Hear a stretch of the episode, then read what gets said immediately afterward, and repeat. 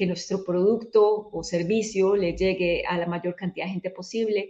Pero la realidad es que detrás de eso hay mucho trabajo, hay que invertir dinero, hay que contratar por personal y no todos los makers nuestros, no todos los suplidores lo lograron.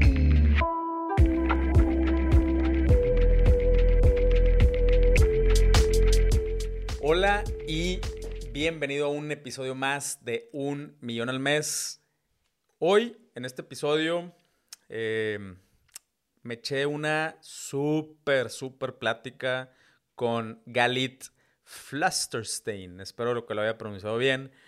Pero es una mujer emprendedora de Costa Rica que eh, por ahí coincidimos eh, a través de, un compa, eh, Martín Mejía, que de hecho estuvo aquí en uno de los, de, los episodios, me, pues me, sugirió, me recomendó para que le diera una consultoría y, y, cuando me empezó a platicar de su proyecto y lo empecé a ver, dije, wow, ok, esta mujer logró hacer algo que eh, la neta yo no he podido hacer, que es un marketplace súper chido, eh, con puros productos de altísima calidad, artesanales, que tienen un, aspecto de, conciencia, de cultura, eh, y, o sea, juntó un chorro de productos bien, bien chidos y los está vendiendo principalmente a Estados Unidos, Canadá, Europa. Eh, logró hacer publicidad allá, logró descifrar todos los temas logísticos que ya verás en el episodio. Eh, mi, emoción, ¿no? Porque la neta es que sí, eh, todo, todo mi respeto para, para este tipo de proyectos que yo sé que tienen un nivel, de complejidad altísimo y que yo sé que hay muchas personas aquí, incluyéndome, que hemos tenido la idea de empezar un marketplace eh, pero por esos mismos temas eh, logísticos y, de, selección de proveedores y todo eso, se, eh, muchas veces ni siquiera arrancan o, se quedan a, mitad de camino, son un pedo. Entonces, Galit nos vino a compartir algunas de, de, las cosas que, que, que, ella realizó, que, decisiones que tomó para realmente que funcione. Y la neta, yo ya, o sea, yo ya les compré desde Costa Rica, me llevó todo chingón. Eh, muy, muy padre el, concepto y, la ejecución sobre todo de este proyecto. Eh, y además, eh, pues te está regalando un 15% de descuento en, tu primer compra en localkeeps.com. Tiene unos productos increíbles de Costa Rica. Te llegan en chinga. Yo ya lo probé. pero bueno, vamos al episodio y espero que lo disfrutes tanto como yo. Muchas gracias por esa súper introducción. no, no, no, al contrario, al contrario. Muchas gracias por, por andar por aquí. Eh, y bueno, pues la, eh, la dinámica, la dinámica, eh, como siempre empezamos, es si nos puedes contar un poquito acerca de tu background antes de hablar de, del proyecto Local Keeps. nos, ¿Cómo terminaste aquí? ¿Cómo terminaste haciendo e-commerce? ¿Cómo terminaste armando un marketplace? Eh, ¿qué, hacías antes? ¿De dónde salió todo esto? Claro, y todo, todo, tiene su historia, ¿verdad? Y eh, soy fiel creyente de que un punto nos conecta al siguiente y a veces ni siquiera nos damos cuenta, sino hasta que miramos hacia atrás ¿verdad? A, dónde llegamos y por qué llegamos. Eh, bueno, yo estuve 10 años en turismo, eh, tuve, eh, me, encantaba viajar, de hecho, me encantaba viajar dentro de Costa Rica. En su momento yo creé mi agencia de turismo receptivo en Costa Rica, bueno, importante decir que, soy de Costa Rica. y eh, en aquel momento tuve mi empresa porque no encontraba muchas empresas a nivel nacional que mostraran la Costa Rica eh, verde, la Costa Rica sostenible, la Costa Rica eh, de adrenalina, de forma más inusual eh, y entonces dije, bueno, voy a hacer mi propia empresa de turismo para, para poder mostrarle esto a los turistas que vienen a Costa Rica, un enfoque diferente. Estuve 10 años eh, con la agencia y en algún momento eh, mi esposo, que era como mi, mi, mi partner, ¿verdad?, emocional, me dijo, ¿por qué, ¿por qué no piensas en venderle productos hechos en Costa Rica a tus clientes de la agencia? a mí siempre me ha encantado visitar todos los eh, mercaditos, les llamamos nosotros, las ferias eh, verdes, las ferias de artesanales, eh, lleno mi casa de, de, productos que compro, ¿verdad?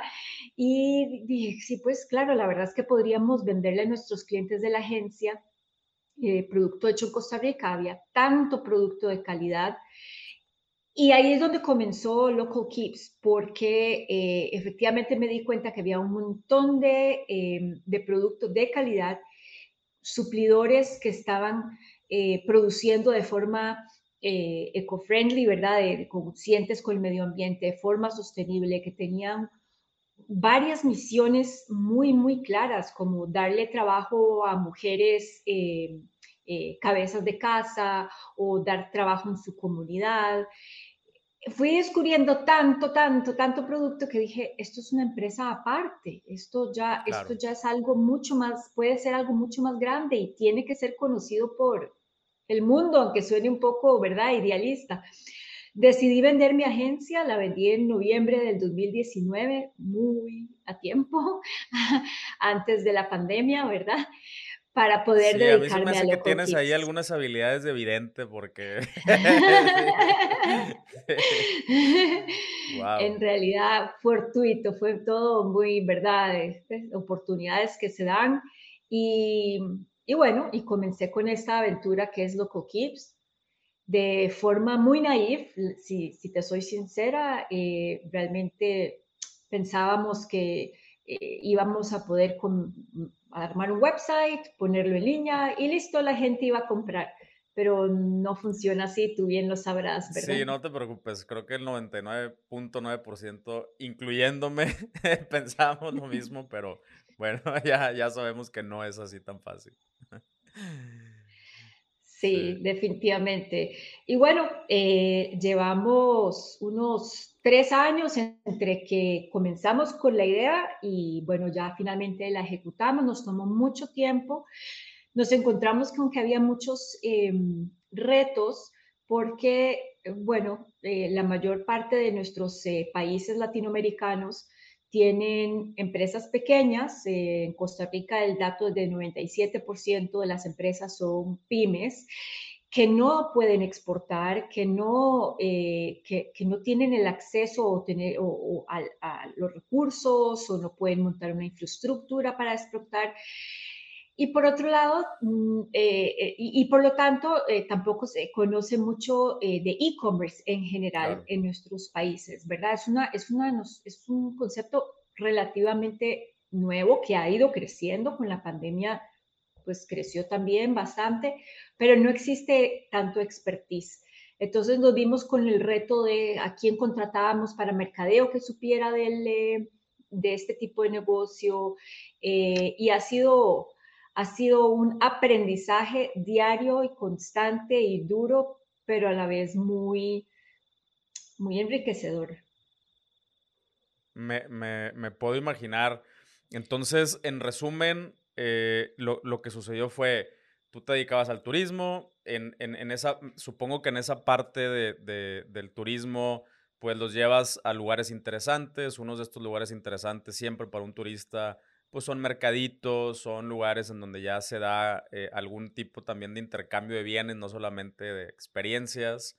Eh, y, ahí fue donde hiciste el match de, de ok, pues vamos a, ¿por qué, no les vendemos a ellos eh, también algunos otros productos? Y luego dijiste, ok, creo que sol, le puedo vender a más personas, no solamente a mis clientes de la agencia, ¿no? Pequeño resumen que se escucha muy fácil y muy lógico, pero sí. Eh, y ahorita vamos, vamos a platicar un poquito de esos retos que, que por eso al principio del episodio dije, wow, no, la, la verdad tienes todo mi respeto, toda mi, mi, admiración porque si, si de por sí un, eh, como, como tú dices, ¿no? El e-commerce es, es, difícil, un marketplace eh, con las características que ya nos vas a platicar que tiene Local Keeps eh, es otro nivel de complejidad y otro nivel de, de retos y de obstáculos. Y, y, y, la neta, de verdad que muchas felicidades. Eh, Gracias. Ahora sí, cuéntanos un poquito ya de, de Local Keeps, eh, en qué consiste, eh, cuál, eh, o sea, qué, qué, qué, ofrecen, cuáles son estos puntos, estos puntos de diferencia eh, frente a otras páginas, otras tiendas. Claro, eh, tal vez tengo la suerte de vivir en Costa Rica, donde eh, el turismo, por ejemplo, se promueve mucho desde el punto de vista de sostenibilidad, de ecología, ¿verdad? Claro. No, es, no, es, secreto que Costa Rica se vende como un país verde. Sí, un país, y... es, un, es un paraíso de ecoturismo, ¿no? Así es, así es. Y esto se permea también en el tipo de producto que puedes encontrar aquí. Por supuesto que encuentras productos altamente procesados, eh, eh, compañías que producen de forma industrial, pero también encuentras mucho producto sostenible, le llamamos nosotros, donde hay una responsabilidad social, hay una responsabilidad ecológica. Eh, y, bueno, me, me, di a la tarea de visitar todavía más mercaditos y más ferias y comunicarme con suplidores, reunirme, hacer test de producto para ver que tuviera, que cumpliera con ciertos niveles de calidad. Y realmente fue impresionante ver eh, la pasión que había, eh, realmente las ganas de producir y por supuesto de encontrar nuevo mercado, pero de nuevo volvemos a que le, a nuestras empresas en, nuestro, en la región general de Latinoamérica les cuesta abrirse mercado eh, precisamente porque son empresas pequeñas. Claro. Eh, entonces, ahí es donde dijimos, bueno, este marketplace, Local Keeps, eh, va a encargarse de mercadear los productos. De hecho, nosotros nos encargamos de fotografiar los productos para que todos se vean de una forma eh, homogénea, para que todos hablen el mismo lenguaje, eh, en, ¿verdad? A la hora de comunicar. Eh, en, el website, en, las, en, los medios sociales y eh, nos vamos a encargar de consolidar los, eh, los productos y enviarlos a su destino. Y lo que ha sucedido es que eh, en, un mismo pedido nos piden un chocolate, una, un café, una crema, nos piden, nos hacen pedidos de diferentes suplidores, diferentes marcas. Y eso ha sido de lo más, de lo más rico, enriquecedor de esta experiencia, el saber que en un solo website puedes ofrecer productos de diferentes suplidores y un producto jala al otro. Si alguien entró al website para comprar café y luego se topó con que habían otras, ¿verdad? Había mermelada de piña, maracuyá y jengibre, ah, eso suena bien, lo voy a meter al carrito, eso es de otro suplidor. Eh, y así, normalmente nos hacen pedidos de cuatro productos, ojalá de diferentes suplidores, y ya con esto entonces eh, tenemos un impacto mucho más grande en la economía del país.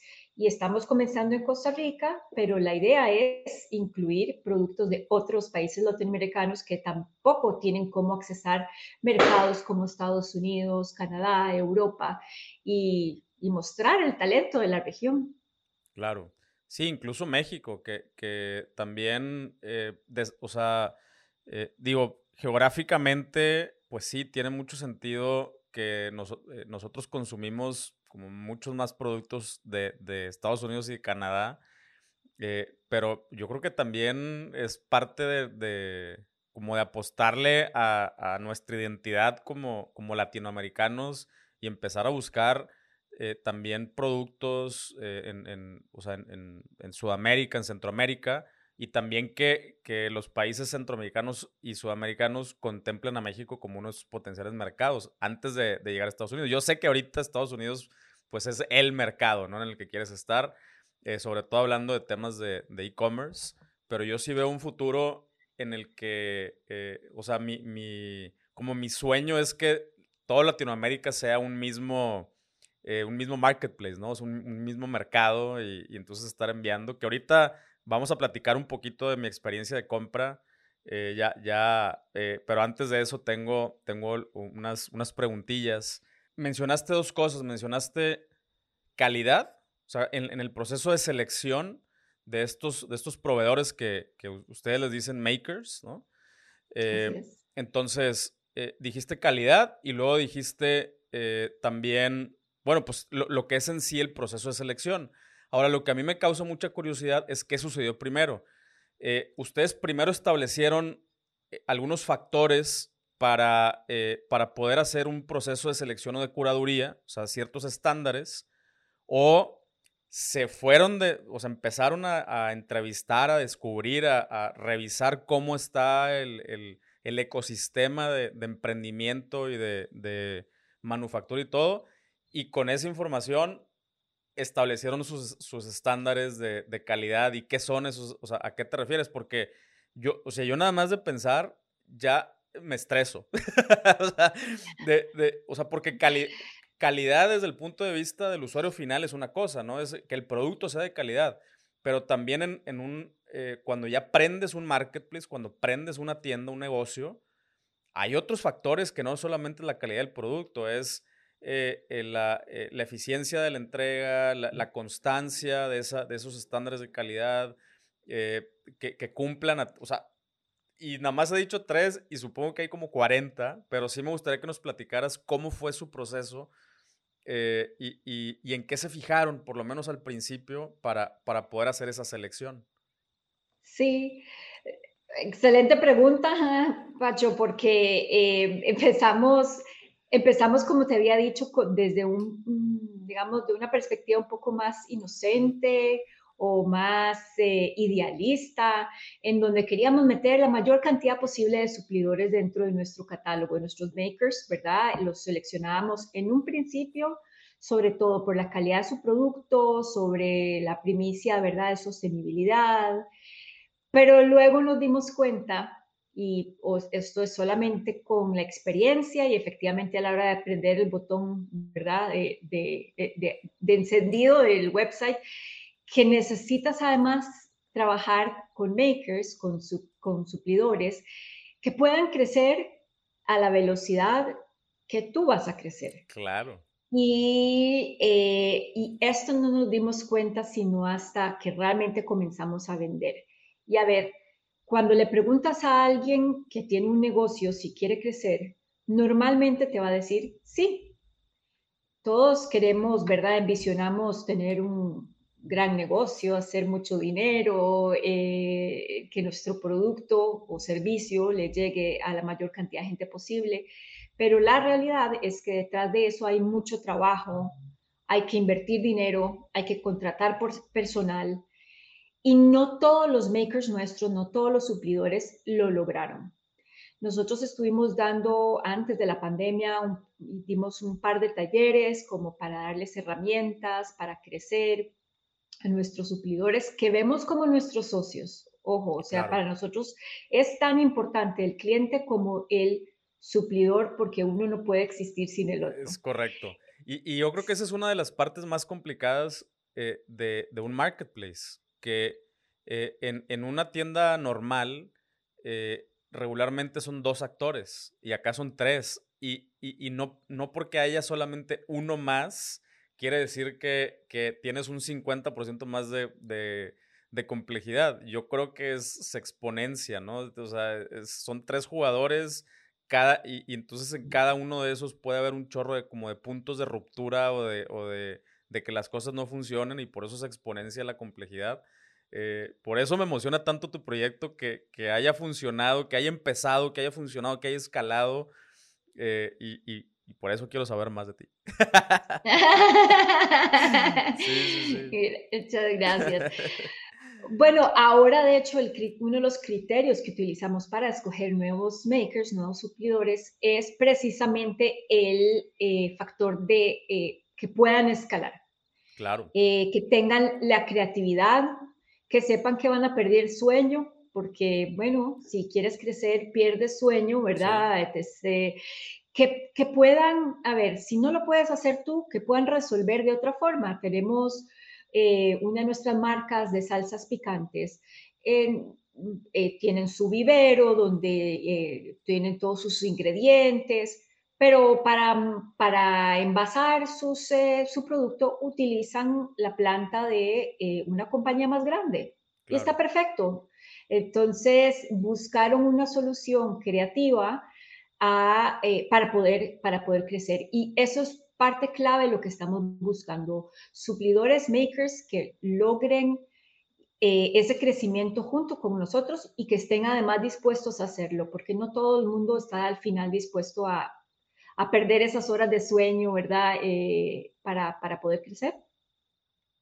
Sí, no, completamente. Es, es, es parte del, del, creo que el acuerdo inicial me ha pasado eh, y, y, por eso te digo que, que no, no es tan sencillo, no, no lo digo eh, de, así nada más al aire. Yo sé que, que, o sea, aunque tengamos las mejores intenciones de apoyar a, a no sé, a personas en situaciones vulnerables y los queremos ayudar a sacar adelante, muchas veces no, no se puede. Y, y, no es que no se pueda, es que por parte del, de la empresa que comercializa, pues tiene que haber algunas, eh, como, como, tú bien lo mencionas, tiene que haber unos programas de desarrollo de, proveedores precisamente para que les ayudes a escalar. Y esta ayuda muchas veces puede ser eh, con educación, puede ser con recursos, puede ser con maquinaria, puede, o sea, y hay un montón de ejemplos, pero eso es una de las cosas que le agrega O sea, además de que es un marketplace, un marketplace artesanal. Eh, y, y, sí, wow.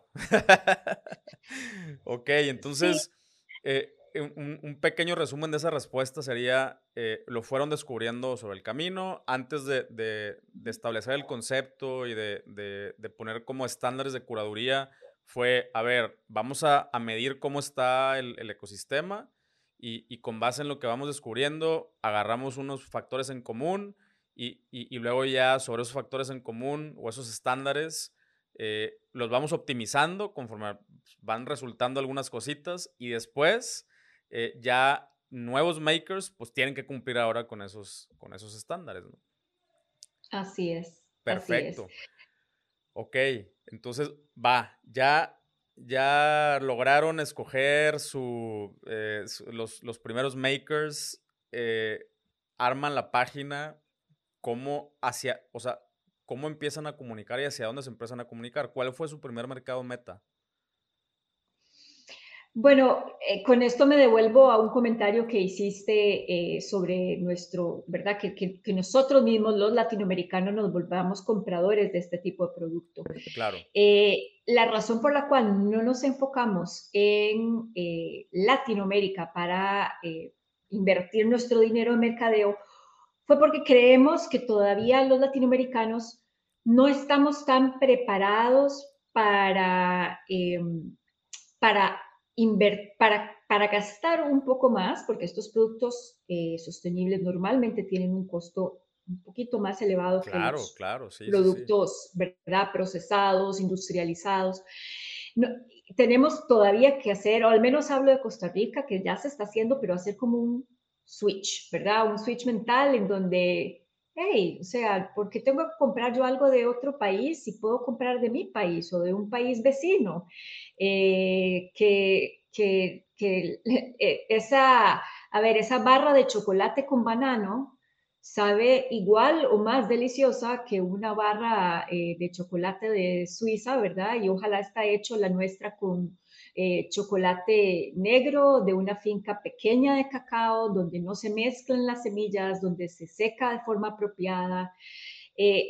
por eso es que en un principio dijimos, vamos a vender al mercado que ya sabemos que está buscando el tipo de productos que estamos vendiendo, que están buscando mayor sostenibilidad eh, a la hora de comprar, que están buscando productos eh, más naturales. Y entonces dijimos desde un inicio Estados Unidos, que es un mercado gigantesco, obviamente, eh, Canadá y Europa iban a ser nuestro foco. Y tal vez el hecho de estar en turismo por tanto tiempo y saber cómo se comporta el turista em, que viene a Costa Rica al menos, me, nos hizo también más fácil esa decisión. Definitivamente. No, y completamente, o sea, creo que es algo completamente acertado eh, y, eh, sí, yo, yo estoy consciente que, que es, esto de, de que los, los, mismos países latinoamericanos nos empecemos a consumir entre nosotros, todavía falta, todavía faltan unos años, no sé, unos 5, 7 años, vamos a esperar que sean un poquito menos, pero, pero creo que va a suceder en algún momento, entonces sí, eh, bastante, bastante acertado. Entonces, ok, dicen, va, vamos a eh, ya, ya tenemos la página, vamos a empezar a hacer marketing hacia, hacia Estados Unidos, Canadá, Europa. Eh, eh, ¿qué, qué, tan, ¿Qué tan fácil o difícil fue para ustedes em, desarrollar el, el, qué comunicar, qué decirles a, a, estas, a estos extranjeros y cómo justificar el hecho de... Pues, una, una, de las cosas que me, que me encanta es realmente el, el, el, producto se envía desde Costa Rica. O sea, a mí me encantó eso, ¿no? O sea, eh, no es lo mismo, creo yo, que decir, no, pues sí es un producto de Costa Rica, pero ya está acá en Estados Unidos, está almacenado acá. A mí me encantó la experiencia de, güey, me llevó algo de Costa Rica, qué emoción. Eh, entonces, ¿cómo lograron hacer ese, ese match entre, entre las personas en Estados Unidos y y, la, y, y el, este, o sea, sí, para que, para que se animen a comprar de un país bastante lejano. eh, a ver, estamos todavía en el proceso. Sí, sí, sí, eh, me yo, queda yo claro. creo que uno, yo creo que uno nunca acaba de estar en ese proceso, ¿verdad? Claro. Eh, a alguien, un mentor eh, que, con el que nos reunimos eh, hace un tiempo, nos dijo, es que háganse de cuenta que ustedes son una isla diminuta en un mar gigantesco con un montón de islas, continentes y, y opciones de compra. Sí. Entonces, eh, también fue un proceso, definitivamente fue un proceso. De hecho, nosotros, como habíamos comenzado con la idea de vender a turistas, eh, empezamos dándole mucha, mucho mercadeo a la parte artesanal, digamos, okay. a lo que eran las artesanías. Pero nos dimos cuenta que la gente que no eran turistas, los que estaban viviendo en Estados Unidos, nos compraban más comida y productos de belleza. Entonces, el año pasado hicimos un pivote y dijimos, ok, si estos son nuestros bestsellers, ¿verdad? Si estos son los productos que más nos solicitan, que sea ese el enganche para que vengan a la página y compren eso y ojalá también eh, otros tipos de productos eh, que vendemos. Y entonces empezamos a eh, promocionarnos como una compañía que vende, eh, nuestro slogan es Flavors and Scents from Costa Rica, eh, sabores y olores de Costa Rica, precisamente porque los productos que más llaman la atención son los de belleza, que pues tienen eh, aroma, claro. ¿verdad? Y eh, los alimentos que tienen sabor. Y, eso es lo que ha dado mejor resultado. La gente, bueno, ahorita te comento que estoy, estoy en medio de un programa de aceleración, Founder Institute, en la Ciudad de México, bueno, virtual, yo sigo desde Costa Rica, el programa es virtual. Y parte de lo que hicimos como proyecto del, del programa fue validar que realmente existiera un mercado gigantesco para nuestra oferta. Y lo existe.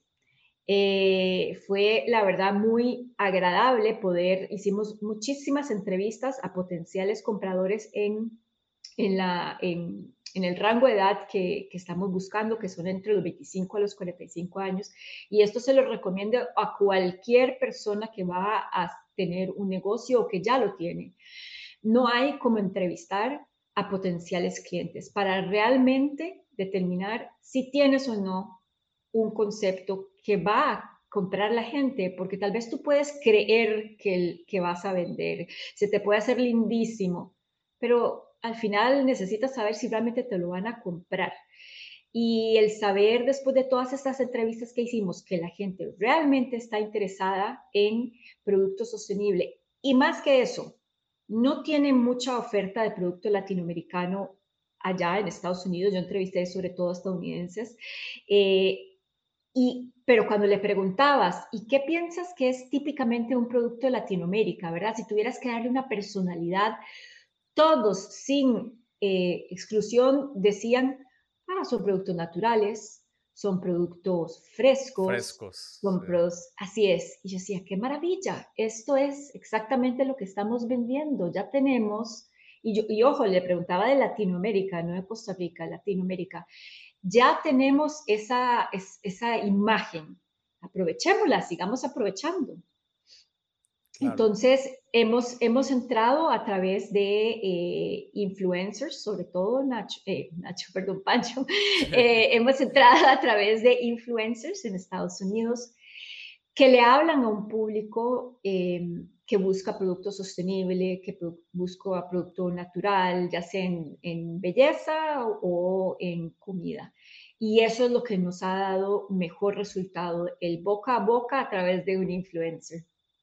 Claro, sí, tiene mucho sentido. De hecho, eh, yo, por ejemplo, eh, cuando, cuando tengo una necesidad, entre comillas, una necesidad, eh, vamos, a, vamos a mejor ponerlo un deseo, ¿no?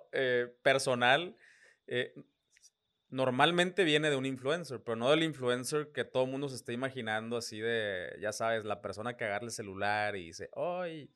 como un vlogger, sino por ejemplo, en mi caso, eh, yo, yo, a mí me gusta mucho la cocina y, entonces sigo, eh, sigo muchas personas y estas personas hacen recetas eh, internacionales, ¿no? O sea, y ahora vamos a hacer un pollo estilo, no sé, coreano, ¿no? Y, entonces, de ahí, ahí está bien padre porque te introducen a nuevos ingredientes, por ejemplo, el gochujang, ¿no? Que es como una pasta de chile ahí coreana muy rica.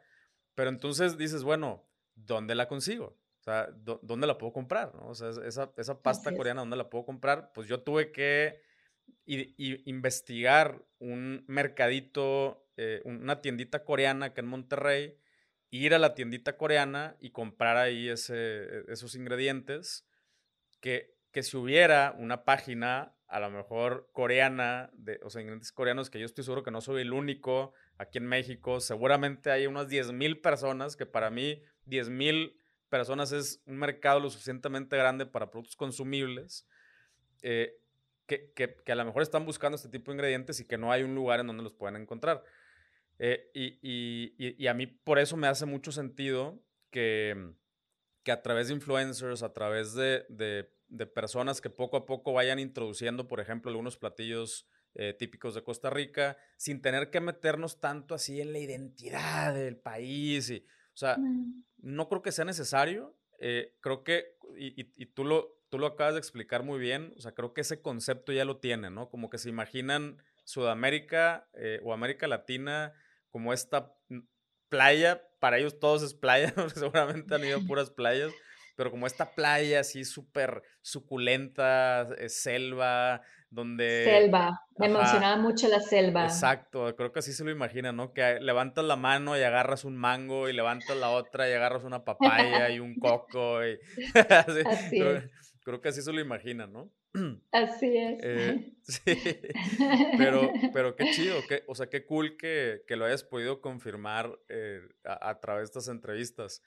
Eh, entonces, ok, fueron empezaron a hablar, a hablarle al, americano, mira, Costa Rica, tenemos ingredientes frescos, eh, empezaron a tener este, eh, o, sea, esta data de, sus productos más vendidos. ¿Y, qué sucedió? Fueron modificando su, también su catálogo, o sea, también fueron adaptándose a, la demanda, fueron desarrollando más productos, o sea, buscando más makers o diciendo a los mismos makers que hicieran más productos. Cuéntame un poquito de ese proceso. Claro, sucedieron varias cosas a la vez. Efectivamente, fuimos buscando nuevos makers para poder dar una mayor oferta, mayor versatilidad, mayor diversidad, sin que se vuelva, a ver, esto es después de todo un marketplace de curado, que, que está curado, ¿verdad? Que ha pasado por una curaduría. Entonces, la intención no es meter productos que sean totalmente, eh, eh, que compitan 100% directamente, sino más bien que, cada producto pueda brillar con lo suyo. Y la verdad es que se, se, encuentra fácilmente, ¿verdad? Yo me imagino que a la hora de incluir productos de México, cuando podamos incluir productos de México en Local Keeps, vamos a encontrar ingredientes que en Costa Rica no se producen. Y ya con solo eso aumentaste tu oferta y, le muestras al cliente, mira, puedes comprar una crema con base a... Em, eh, qué sé yo. Eh, es un ingrediente de acá, así es. O puedes comprar una crema con base a, este, a café. Eh, que es algo que en Costa Rica, ¿verdad? Se conoce mucho el café de Costa Rica o, la, el mango, la piña, en fin.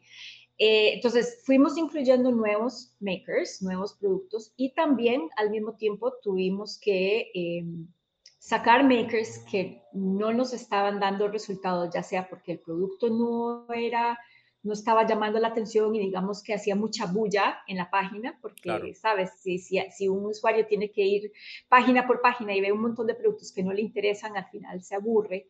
Y también makers que nos dimos cuenta que no iban a poder escalar. Entonces, em, eh, cada vez nos fuimos enfocando más en aquellos productos que, que sí pueden escalar y productos que interesen realmente a, a los compradores. Wow, ok, súper. Eh, y bueno, ahora sí, eh, ¿por, qué, porque yo sí creo que esto va a suceder muy pronto? Bueno, muy pronto entre comillas, ¿no? O sea, estamos hablando de algunos años, eh, cuando nos empezamos a integrar, porque creo que, o sea, tú, tú, bien lo dijiste, ¿no? Ahorita es Estados Unidos, en Estados Unidos ya, ya están en la, en la en la parte alta de la curva de la adopción de, en este caso, del, comercio electrónico, del e-commerce para, para consumo personal. Y acá en Latinoamérica estamos apenas en la, en la primera subidita de adopción. O sea, ahorita todavía gran parte del mercado son, eh, son los innovators. Acaban de empezar los primeros early adopters.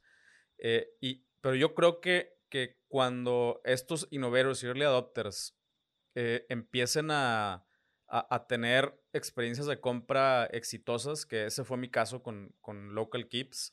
Me emocionó mucho el, hecho de, eh, desde, o sea, desde la facilidad de uso de la página, que ahorita lo mencionaste, sí es cierto. O sea, eh, creo que está bastante, o sea, la arquitectura del sitio está súper bien. Yo andaba buscando algo específicamente para el café, porque sí sé que, el, café de Costa Rica está como en, como, como en los mejores del mundo. Entonces yo andaba buscando algo específicamente de café. Me fue muy eh, sencillo eh, llegar a, a, ver ese, a, ver esa propuesta, ¿no? ese catálogo, eh, seleccionar los productos y, y, luego algo que sí te voy a decir que me, lo que más me impresionó fue cuando dije, ok, ya lo voy a comprar.